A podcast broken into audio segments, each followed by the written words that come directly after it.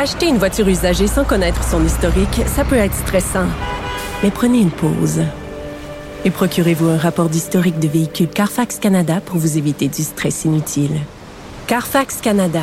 Achetez l'esprit tranquille. Antoine Robitaille. Le philosophe de la politique. La joute politique ne colle pas sur lui. Il réussit toujours à connaître la vérité. Vous écoutez là-haut sur la colline. J'accueille aujourd'hui deux nouvelles collaboratrices à la haut sur la colline, Sophie Villeneuve et Yasmine Abdel-Fadel. Bonjour. Bonjour Antoine. Bonjour Antoine. Avec qui, euh, les vendredis, nous allons remplir le bulletin de la colline. Le bulletin de la colline, donc, on va essayer de donner des notes euh, aux élus, de trouver les mots de la semaine, les euh, thèmes de la semaine aussi. Alors, qui sont-elles, Sophie et Yasmine? Ce sont deux anciennes des cabinets politiques, l'une au PQ, l'autre au Parti libéral du Québec. elles connaissent bien l'Assemblée nationale, sont des passionnées de politique. Elles sont toujours pas très loin de la politique maintenant. Sophie est présidente d'Article 79, un service de surveillance parlementaire, puis Yasmine est directrice des communications d'une firme de services conseil. Commençons tout de suite, Sophie, par le thème de la semaine. Quel est-il? On parle de pandémie, on en parle, on en parle, bon, on en parle depuis maintenant euh, plusieurs mois, mais là, à l'Assemblée nationale, j'ai l'impression qu'on assiste à une espèce de chasse aux sorcières. On cherche, c'est la faute à qui?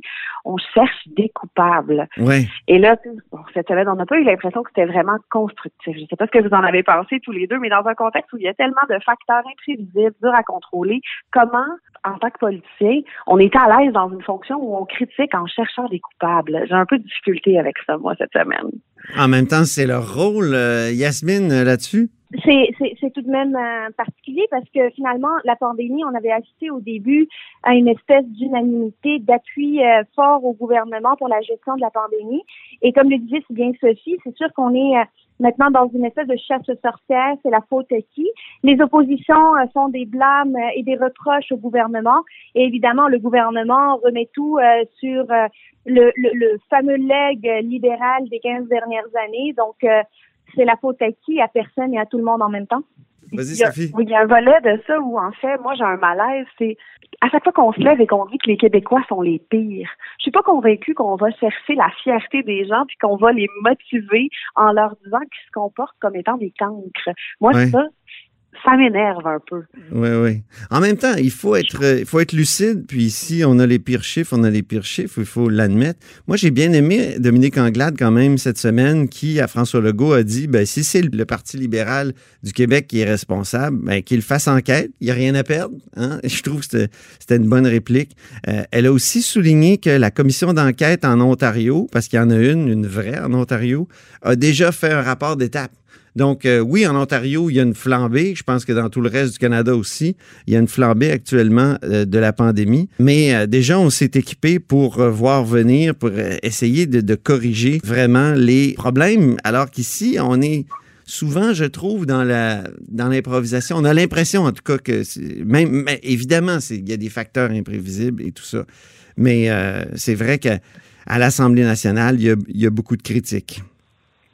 Mais en fait, euh, Antoine, si, si, je peux intervenir, c'est qu'il y a aussi, euh, c'est qu'il y a aussi un peu un manque de, de cohérence euh, dans les interventions gouvernementales. On l'a vu cette mhm. semaine, Christian Dubé qui a répondu de manière probablement franche euh, à, à, propos des, de la question de la ventilation dans les écoles, euh, tant au point de presse que lors d'une entrevue à la radio. Euh, et c'était pas tout à fait les mêmes lignes que son collègue Jean-François Roberge. Donc, ça nourrit aussi cette, euh, cette, euh, ces attaques-là que le gouvernement subit. Et évidemment, euh, le, le, passé étant qu'on a tardé pour passer des commandes, on a tardé pour recommander et ensuite obliger le port du masque, ben ça, évidemment, ça ouvre des portes à la critique et à poser des questions et demander une enquête. La confusion, c'est assurément le pire ennemi de la compréhension des gens. Donc, c'est vrai qu'il y a matière à soulever quelques questions. C'est vrai qu'il y a matière à, faire des, commentaires constructifs. Et j'aimais bien l'approche de, de, Dominique Anglade. Je suis d'accord, c'est que elle arrive de façon assez magnanime. Elle nous dit bon, si on a une responsabilité à prendre, euh, puis on est là pour proposer des solutions. Et je pense que tout le monde gagnerait à étudier ces solutions-là ensemble. La cohésion du printemps, on a parlé, Antoine, que c'est une bonne façon de faire dans un contexte où il y a une série de facteurs qu'on contrôle pas. Deuxième sujet, les bonnets d'âne. À qui on remet des bonnets d'âne cette semaine? Yasmine. J'en parlais tout à l'heure. Euh, je pense que Jean-François Robert, j'ai manqué euh, une, une, une, bonne occasion de montrer qu'il est euh, qu'il est dans l'action. C'est plus le temps d'attendre.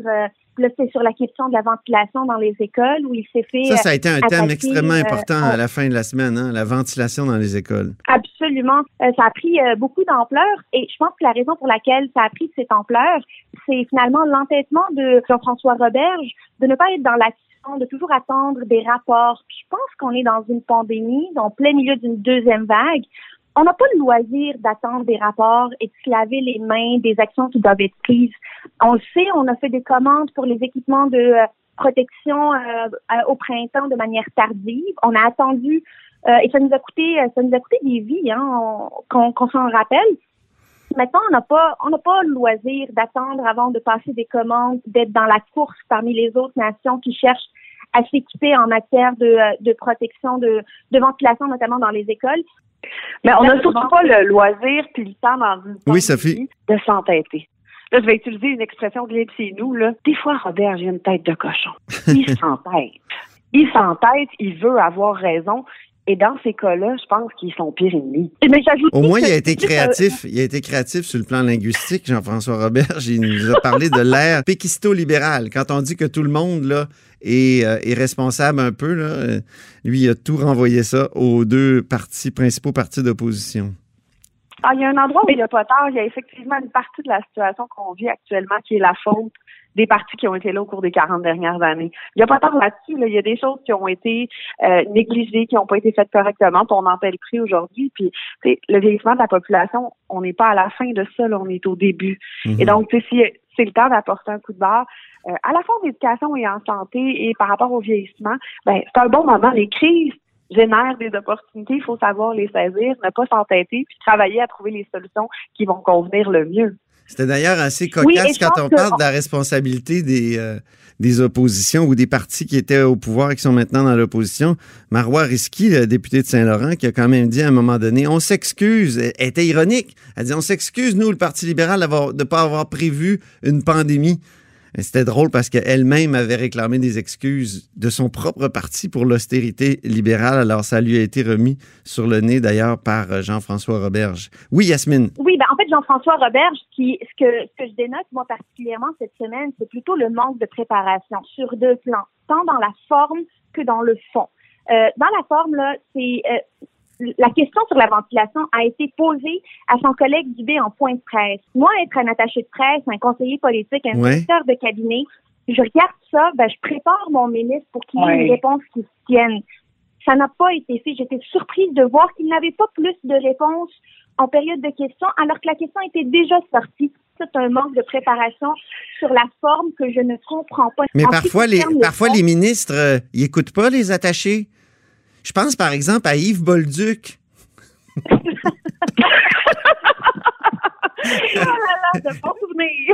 je taquine, Yasmine ici parce qu'elle a travaillé avec Yves Bolduc qui n'écoutait pas toujours euh, ses conseillers. Ben, en général, quand on n'écoute pas nos conseillers, la, la, réponse à la question principale est pas bonne, puis on s'en rend compte qu'elle est pas bonne, c'est qu'on retourne vite sur les lignes que notre attaché nous a proposées, puis en complémentaire, on les donne. Mais là, ça n'a même pas été le cas. Il, il semble qu'il n'y avait même pas de ligne là-dessus. c'est ça. Oui, non, effectivement, il avait pas l'air bien préparé. Je voudrais savoir, Sophie, ce que tu as pensé de la défense de Pierre Fitzgibbon, qui est le premier ministre à avoir été blâmé à l'Assemblée nationale pour une question de conflit d'intérêts. Ça a commencé par la commissaire à l'éthique, mais là, l'Assemblée nationale a voté aux deux tiers le blâme pour M. Fitzgibbon. Comment tu as trouvé sa défense, euh, Sophie? Moi, je dois dire d'emblée que j'ai l'impression que pour attirer des, gros canons, pour attirer des gens de qualité en politique, il faut euh, avoir une certaine forme de compréhension du monde des affaires. Puis, pour y naviguer maintenant, j'ai l'impression que il y a une façon de travailler euh, en collaboration avec des gens à qui on a confiance, qui existe dans tous les milieux. Puis en politique, d'emblée, c'est mal vu. Mm-hmm. Moi, j'ai une tendance à comprendre un peu euh, la façon qu'a eu Pierre Fitzgibbon de se comporter. Puis, je pense que c'est important de venir créer un équilibre aussi entre les règles qu'on met pour régir euh, l'éthique au niveau de l'Assemblée. Je pense que c'est tout à fait important de baliser, d'encadrer pour éviter des écueils comme on a vécu dans le passé.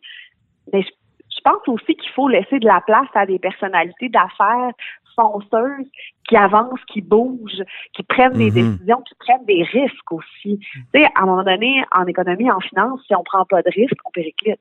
Yasmine? Je suis tellement d'accord avec ce que tu viens de dire, Sophie. Euh, je pense que tous comme Québécois, et, et je parlerai aussi euh, de mon point de vue des, des parlementaires, on, on est, on est chanceux quand même d'avoir des personnes du calibre de Pierre Fitzgibbon comme ministre de l'économie. Sa réponse, pour moi, elle était noble. Et on le sentait blessé, mais on le sentait aussi très sincère.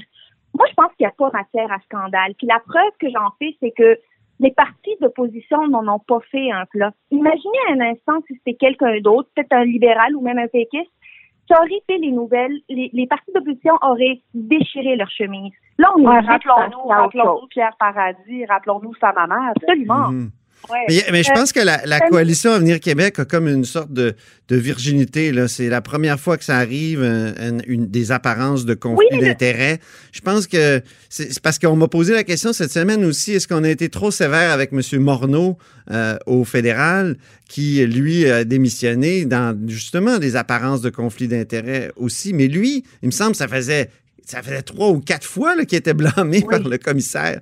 Alors que M. Fitzgibbon, c'est la première fois, puis il a comme dit la main sur le cœur qu'il il, il va être attentif de- désormais à ces choses-là. C'est un apprentissage. Oui, oui, euh, Sophie. Pour quelqu'un qui arrive du milieu des affaires, la politique. Puis tu sais, Mhm. on a tendance à penser quand on a monté des entreprises, quand on a, on a toujours pris les devants dans tout ça, que la politique, ça va être un peu business à usual. Eh oui. Bon, eh, on va aller à notre dernier segment.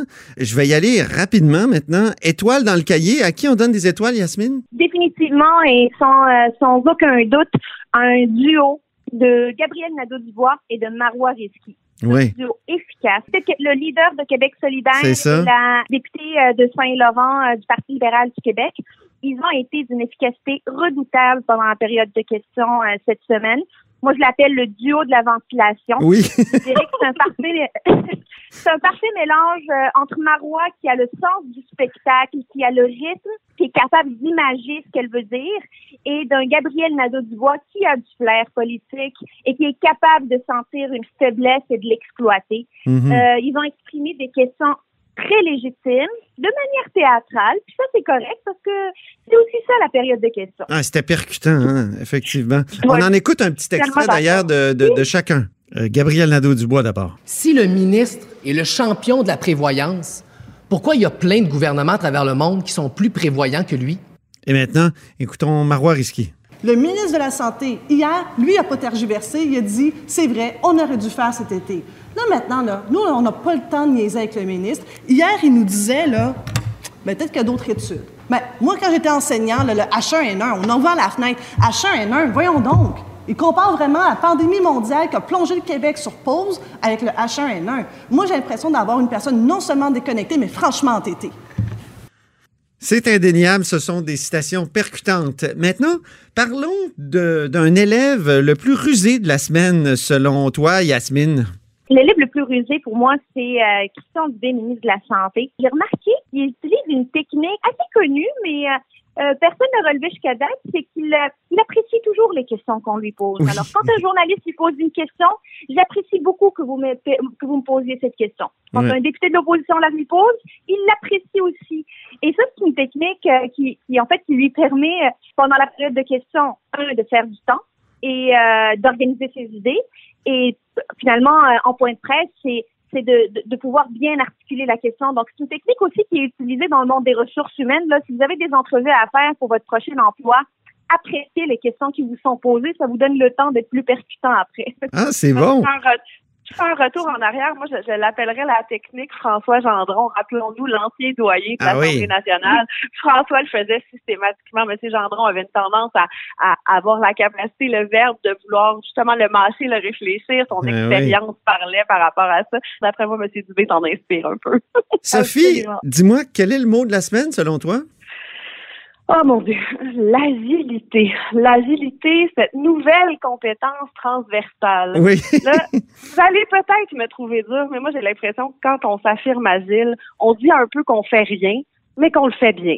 Et c'est vrai que tout le monde dit ça. C'était dans, dans- vraiment quand on a écouté la période de questions ensemble, là, on l'a relevé, là, ça a été dit, je sais pas combien de fois, mais plusieurs fois, le mot agile, agilité, tout ça, c'est fascinant.